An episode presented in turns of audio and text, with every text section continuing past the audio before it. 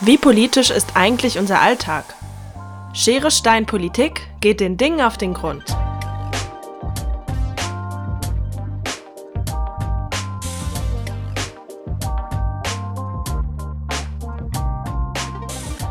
Hi und willkommen zur zweiten Staffel des Volo-Podcasts der Bundeszentrale für politische Bildung. Wie ihr vielleicht schon gemerkt habt, ist einiges neu. Wir sprechen immer noch über Politik, aber wir wollen nun von den kleinen Dingen ausgehen, also von ganz praktischen Gegenständen, die uns im Alltag begegnen. Die Pille ist politisch, klar. Aber wie sieht's beim Kaffeefilter, beim Fahrrad oder bei der Yogamatte aus? Das haben wir uns gefragt und widmen daher jeder Folge einem Gegenstand aus unserem Leben. Immer mit der großen Frage, was ist daran eigentlich politisch? Schere, Stein, Politik. Ihr versteht? Ich bin Kati und ich freue mich, dass ihr wieder dabei seid. Zum Auftakt der zweiten Staffel beschäftigen wir uns mit dem Jutebeutel. Der Jutebeutel ist überall, ob als Goodiebag, im Supermarkt, auf dem Laufsteg oder auf Demos. Dabei merken wir, ein Logo, ein lustiger Spruch, ein Statement oder eine politische Botschaft findet sich fast immer darauf. Und genau mit diesen Botschaften des Beutels wollen wir uns in dieser Folge auseinandersetzen. Wir fragen uns, warum tragen wir so gerne politische oder meinungsstarke Sprüche auf Stofftaschen? Was macht die Beutel außerdem noch politisch und kann Mode überhaupt politisch sein? Aber fangen wir vorne an. Wo kommt dieser Beutel überhaupt her? Zur Beantwortung dieser Frage habe ich meine Kollegin Lea hier im Studio. Hey Lea. Hi Kati. Du hast ja mal für uns nachgeforscht und dich mit der Geschichte des Jutebeutels beschäftigt. Feuerfrei für den Histoblog, würde ich sagen. Okay, let's go. Wer einen Korb bekommt, sollte damit einkaufen gehen. Nationalität, Mensch. Jeder Jack ist anders oder auch ganz BPB-like. Hier kommt Politik zum Tragen. Hinter den Sprüchen, die wir auf den verschiedensten Jute-Taschen in unserem Alltag lesen, verbergen sich auch politische Botschaften. Doch woher kommt denn nun der Jutebeutel eigentlich? Den Begriff Jutebeutel nutzen wir nämlich wie selbstverständlich. Aber was ist eigentlich Jute? Jute ist so eine faserige Pflanze, die vor allem in Bangladesch und Indien angebaut wird. Dabei ist Jute eine der meistgenutzten Faserpflanzen der Welt. Der Vorteil von ihr? Sie ist zu 100% biologisch abbaubar, lässt sich gut recyceln und bindet große Mengen an CO2. Tatsächlich sind aber die meisten Beutel, die wir heutzutage sehen, aus Baumwolle hergestellt. Auch wenn also oft gar keine Jute mehr im Jutebeutel steckt, der kultige Name hat sich bewahrt. Aber woher kommt der Jutebeutel nun? Und hat ihn jemand erfunden? Für Deutschland beansprucht die GEPA, also The Fair Trade Company, ihres Zeichens die größte europäische Importeurin von fair gehandelten Produkten, die Einführung und Verbreitung des Jutebeutels in Deutschland für sich. Ende der 70er Jahre, so schreibt das Unternehmen anlässlich des 40-jährigen Jubiläums der Tragetasche, brachte die GEPA einen Beutel aus Jute mit dem Slogan Jute statt Plastik auf den Markt. Er sollte auf die steigende Menge an Plastiktüten in den Weltmeeren aufmerksam machen. Der Hintergrund? Jute galt bereits damals als nachwachsender und dementsprechend nachhaltiger Rohstoff, während schon auch in den 70er Jahren die hohe Umweltlast von Plastik natürlich bekannt war. Neben dem Umweltschutz wollte GEPA aber auch das Einkommen der Produzentinnen in Bangladesch stärken und vor allem mit Fehlvorstellungen aufräumen. In Deutschland herrschte nämlich zu dieser Zeit das Bild vor, dass Länder aus der sogenannten Dritten Welt allenfalls als Rohstoffproduzenten, nicht aber als Teil der Verarbeitungskette dienen könnten. Bis in die 80er Jahre war der Jutebeutel also ein Symbol für Umweltschutz und aber auch für die Bekämpfung von globaler Armut. So dienten Jutebeutel schon damals als Projektionsfläche für politische Statements.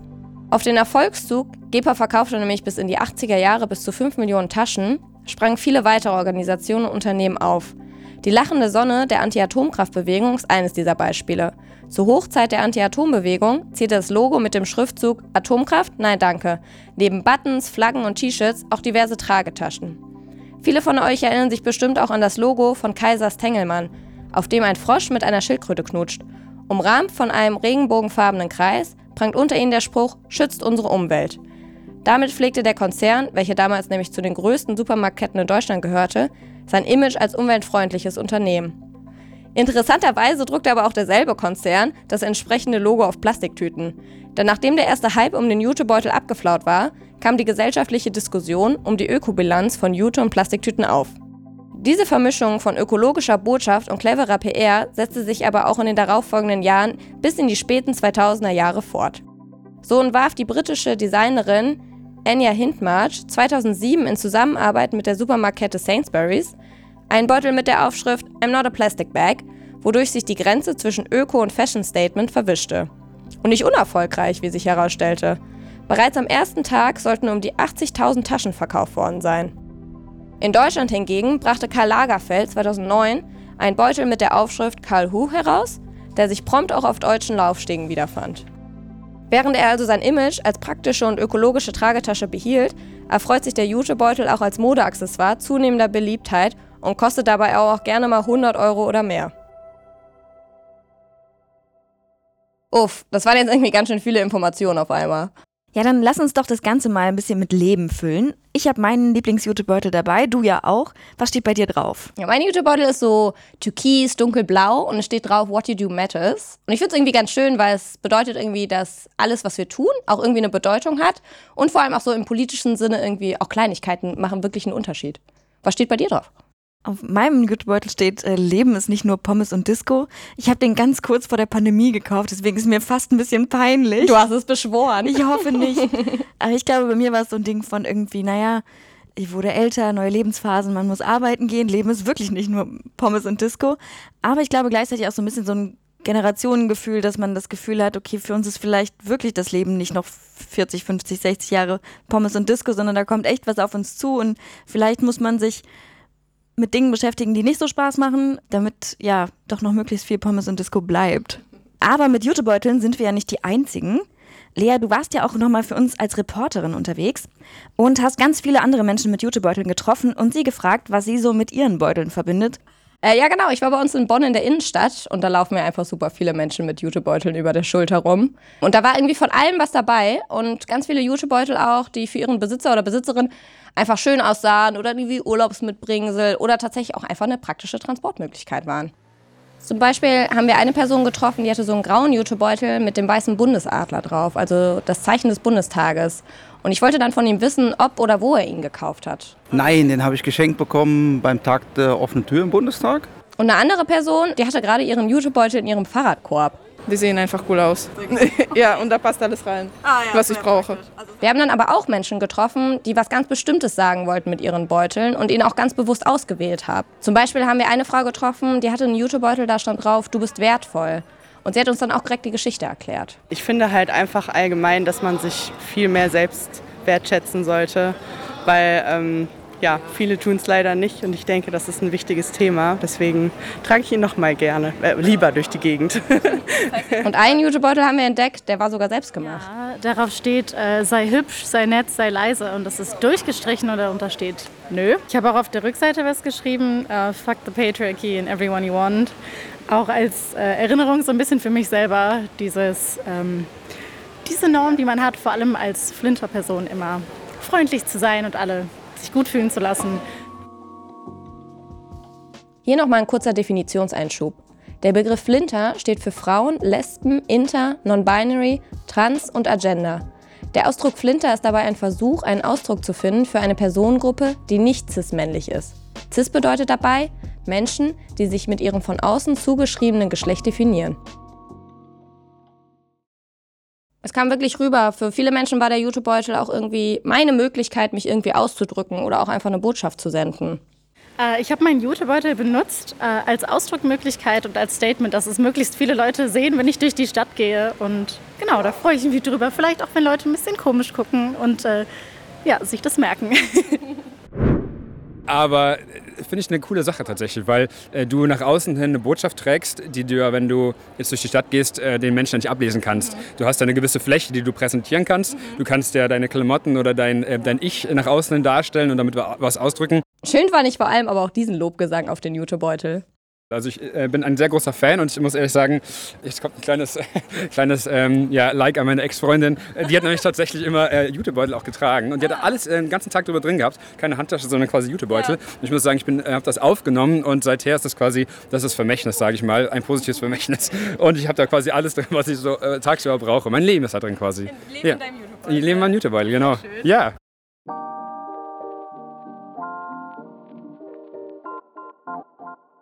Inwiefern man mit Jutebeuteln aber auch aus wissenschaftlicher Perspektive ein politisches Statement senden kann und warum gerade der Jutebeutel oft ausgewählt wird, habe ich Antonella Giannone gefragt. Sie ist Professorin für Modetheorie, Geschichte und Bekleidungssoziologie an der Weißensee Kunsthochschule Berlin.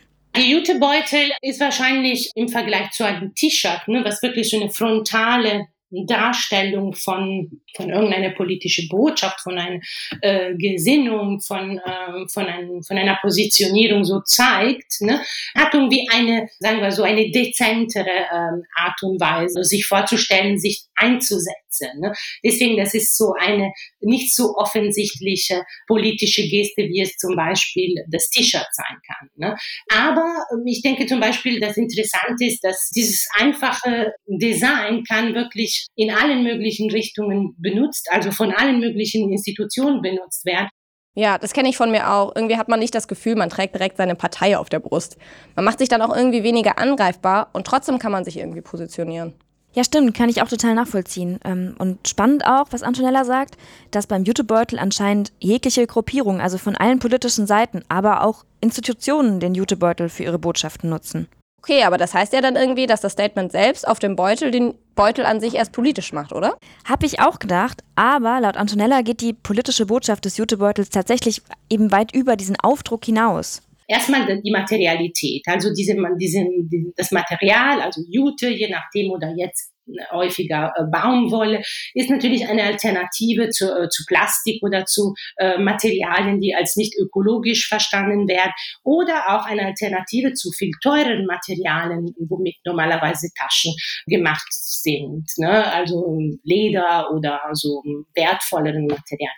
Deswegen, also diese Tasche hat irgendwie die Qualität von Kleidungsstücken wie zum Beispiel das T-Shirt, die ebenso als Basic äh, gelten können. Die sind billig, die sind äh, einfach, einfach zu designen, einfach geschnitten, also mit einem Material, was eigentlich für jede oder für jeden zur Verfügung steht. Also das ist so quasi ein demokratisches Objekt. Ja, das hat man ja auch irgendwie in der Umfrage gesehen. Also ich hätte jetzt nicht sagen können, wir haben jetzt nur die und die Art von Menschen mit diesen Jutebeuteln gesehen. Es waren einfach super viele unterschiedliche Menschen. Ja, Antonella sagt auch, dass man die Gruppe einfach nicht genau eingrenzen kann, die Jutebeutel an sich nutzen. Also es gibt nicht den Jutebeutelträger oder die Jutebeutelträgerin, ähm, unabhängig, ob etwas drauf ist oder nicht. Trotzdem meint sie, dass es gewisse Trends gibt, die man schon festmachen kann. Ich würde eher sagen, das ist so etwas, was Jugendliche tragen, auf jeden Fall junge Menschen, ne, im weitesten Sinne junge Menschen. Also Menschen, die auf jeden Fall einen sehr ähm, großen Kontakt haben mit unterschiedlichen Kontexten der Kultur, der Kunst, der Politik. Menschen, die schon irgendwie involviert sind in, äh, in einem, hm, sagen wir so, urbanen Zusammenleben. Oft ist es ja auch irgendwie eine ästhetische Entscheidung. Welchen Jutebeutel finde ich einfach schön oder welche passen auch zu mir. Aber vor allem, was bei mir auch oft mit reingespielt hat, ein paar Jutebeutel habe ich geschenkt bekommen oder sie haben einfach echt wenig Geld gekostet. Das heißt, ich habe eine Möglichkeit für wenig Geld etwas zu haben, was zu mir passt und gleichzeitig die Möglichkeit, etwas mit einem Statement zu sagen.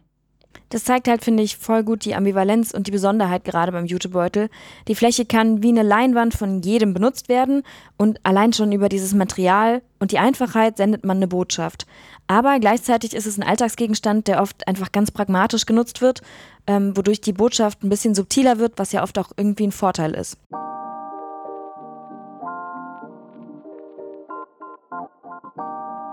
Okay, eigentlich ist der Jutebeutel ja ein Platzhalter für ganz viele Sachen, mit denen man die Verbindung zwischen Politik und Mode herstellen kann. Treten wir also nochmal einen Schritt zurück und blicken aufs Ganze, nämlich auf die grundsätzliche Verbindung zwischen Mode und Politik. Mode ist einfach ein ganz anderes Medium, um Politik zu vermitteln, als es zum Beispiel die Fernsehsendung, ein Zeitungsartikel oder eine Demonstration ist. Die Mode produziert politische Inhalte mit eigenen Mitteln, mit der eigenen Sprache, die eigentlich eine Körpersprache ist, eine Sprache der Interaktion, des Zusammenseins. Ne? Und deswegen, ich denke, dass es gibt schon ähm, ja so mehrere Möglichkeiten, die die Mode hat, durch bestimmte Zeichensetzung. Wie gesagt, in Bezug auf Identität, Gender, Konsum und so weiter. Mode ist wirklich anders als alle anderen Medien, ne? wirklich sehr einfach zu rezipieren ne? oder auf verschiedene Ebenen zu rezipieren. Sehr einfach oder auch sehr komplex, je nachdem. Aber Mode erreicht wirklich unglaublich viele Menschen, ne? anders als die Kunst zum Beispiel, die, die nicht diese Eigenschaft hat. Ne? Okay, aber es ist ja auch einfacher, morgens einen bestimmten Jutebeutel für den Tag zu packen, als jetzt zum Beispiel einen Kommentar in einer Zeitung zu schreiben oder auf eine Demonstration zu gehen. Gleichzeitig ist der Kommentar oder die Teilnahme an einer Demonstration viel deutlicher in dem, was ich eigentlich sagen will. Genau dieses Thema, also die Eindeutigkeit, ist bei Mode eben anders. Man kann viel subtiler vorgehen. Voll. Und das haben wir auch irgendwie von der Straßenumfrage mitgenommen, dass Menschen auch genau deshalb den Jutebeutel wählen. Man läuft durch die Stadt, geht irgendwie seinem Alltagsgeschäft nach, hat eine praktische Tasche dabei und gleichzeitig kann ich aber was Politisches und auch zu meiner eigenen Identität sagen. Diese Ambivalenz in der Mode, die nicht vorhandene Eindeutigkeit, ist auch Antonella total wichtig. Wir haben aber natürlich unterschiedliche Möglichkeiten, durch die Kleidung politische Botschaften zu senden, zu kodieren. Die können unterschiedlich komplex sein, unterschiedlich klar sein und unterschiedlich eindeutig sein. Also bei Kleidung können wir immer das entweder so oder so interpretieren. Es kann gemeint oder nicht gemeint sein, was wir da politisch ähm, transportieren. Ne? Und natürlich diese Ambivalenz macht es auch irgendwie äh, schwieriger, ne? politische Inhalte äh, über die Kleidung zu vermitteln, aber dafür auch komplexer und äh, vielschichtiger. Mode wirkt also super politisch. Aber nur weil ich jetzt morgens meinen gelben Pulli oder den grünen Jutebeutel ausgesucht habe, um was Bestimmtes zu sagen, heißt es nicht, dass mein Gegenüber das auch versteht. Absolut, aber gleichzeitig andersrum kann es ja sein, dass du dir jetzt irgendwie gar nichts dabei gedacht hast, deinen gelben Pulli anzuziehen und der andere da aber etwas reininterpretiert, was du vielleicht gar nicht sagen wolltest. All diese Fragen und Aspekte kreisen ja schon so ein bisschen um das Ziel, das Mode hat. Also, was genau habe ich davon, dass ich was Bestimmtes trage? In der klassischen äh, Modetheorie der Moderne hat man also diese, diese beide Komponenten, die identifiziert. Zum einen ist die Kleidung da, um sich zu unterscheiden von anderen Leuten und zum anderen ist die Kleidung da, um ähnlich zu sein wie andere Menschen, wie andere Gruppen. Und deswegen also diese, also diese Wechselwirkung, ne, also zwischen diese zwei entgegengesetzten Tendenzen äh, finden wir heute auch noch in Entscheidungen, ne, die mehr oder weniger bewusst getroffen werden in Bezug auf, wie wir uns kleiden. Also wir entscheiden uns für bestimmte Kleidungsstücke, für bestimmte Labels, für bestimmte Marken, je nachdem, ob wir so wie andere Menschen sein wollen. Mit der Auswahl unserer Mode können wir uns also bewusst zum Mainstream entscheiden oder dagegen rebellieren, also uns irgendwie auch abgrenzen. Bei beiden Varianten kann die Bedeutung der Message dadurch nochmal verstärkt werden. Zum Beispiel fällt es ja auf, wenn alle den gleichen Jutebeutel tragen. Aber genauso fällt es dann auch irgendwie auf, wenn jemand diesen ganz besonderen Jutebeutel trägt, der dann natürlich heraussticht. Wobei man ja auch fragen kann, beim Ersteren, also wenn jetzt alle den gleichen Jutebeutel tragen, ist das überhaupt noch politisch, wenn das alle tragen, oder wird es dadurch eigentlich nur noch total banal? Ich finde, es wird überhaupt nicht banal oder weniger politisch, nur weil es jetzt zum Mainstream wird. Nur weil man es viel sieht, hat es ja dennoch eine Bedeutung. Und gerade dann scheint es ja irgendwie für ziemlich viele Menschen ein aktuelles und wichtiges Thema zu sein. Ja, das sehe ich ähnlich. Ich meine, die Frage ist auch ein bisschen philosophisch, aber diese Folge zeigt ja, auf wie vielen verschiedenen Ebenen Mode politisch wirken kann. Und gerade weil es so ambivalent ist, ob die Nachricht eben ankommt oder nicht, ist es vielleicht wichtig, dass ganz viele Leute sie senden. Am wichtigsten finde ich aber, dass Mode so eine eigene Art hat, Botschaften zu senden. Und zumindest ich werde ab jetzt nochmal mit einem ganz anderen Blick auf das, was andere tragen, schauen. Und zwar vor allem auf die Jutebeutel.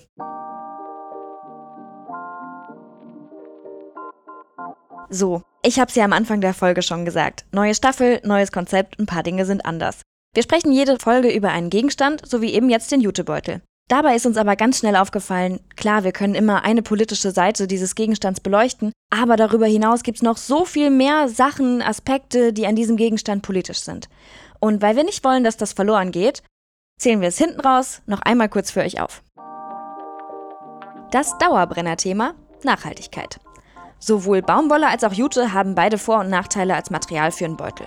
So oder so, wiederverwendbare Stofftaschen sind auf jeden Fall die umweltfreundlichere und nachhaltige Alternative für die üble Plastiktüte.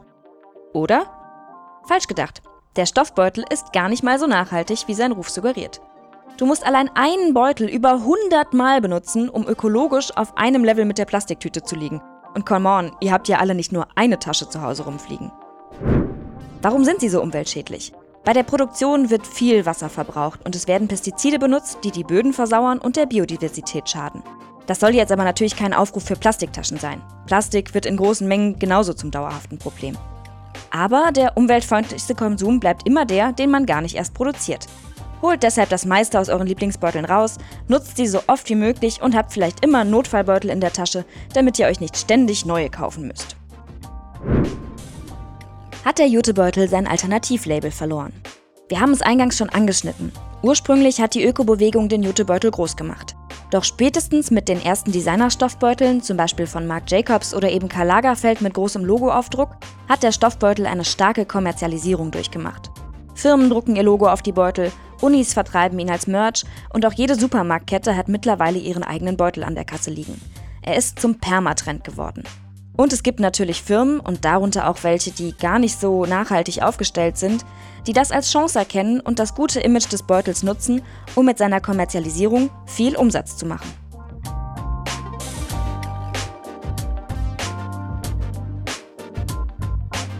Ja, Lea, das war's schon. Das war die erste Folge von der neuen Staffel. Krass, ging super schnell rum und durch so viele Themen. Jetzt bleibt uns eigentlich nicht mehr viel übrig. Eigentlich nur noch Tschüss sagen. Tschüss, macht's gut. Tschüss. Wir hören uns bei der nächsten Folge von Schere Stein Politik. Eins noch, bevor ihr weg seid. Zum Ende seid natürlich auch ihr gefragt. Schickt uns ein Bild von eurem Lieblings-Jutebeutelspruch. Entweder per E-Mail an scheresteinpolitik.bpb.de oder über die Social-Media-Kanäle der BPB. Bis dann, wir freuen uns. Und wenn ihr jetzt auch angefixt seid und euch weiter mit dem Thema Mode und Politik beschäftigen wollt, dann guckt doch mal unter www.bpb.de slash Scheresteinpolitik vorbei. Hier haben wir euch einige unserer Materialien zum Thema verlinkt. Zum Schluss auch noch ein ganz großes Dankeschön an all unsere GesprächspartnerInnen, vor allem an Professor Dr. Antonella Giannone. Danke aber auch an das gesamte Redaktionsteam, Katharina Wellems, Sophia Lamela, Tim Walter, Lilly Kantak, Ben Endlich, Lea van der Pütten, Charlotte Vintenius und Franziska Missler. Ich bin Lea Willow und jetzt aber wirklich. Tschüss, macht's gut und bis zum nächsten Mal.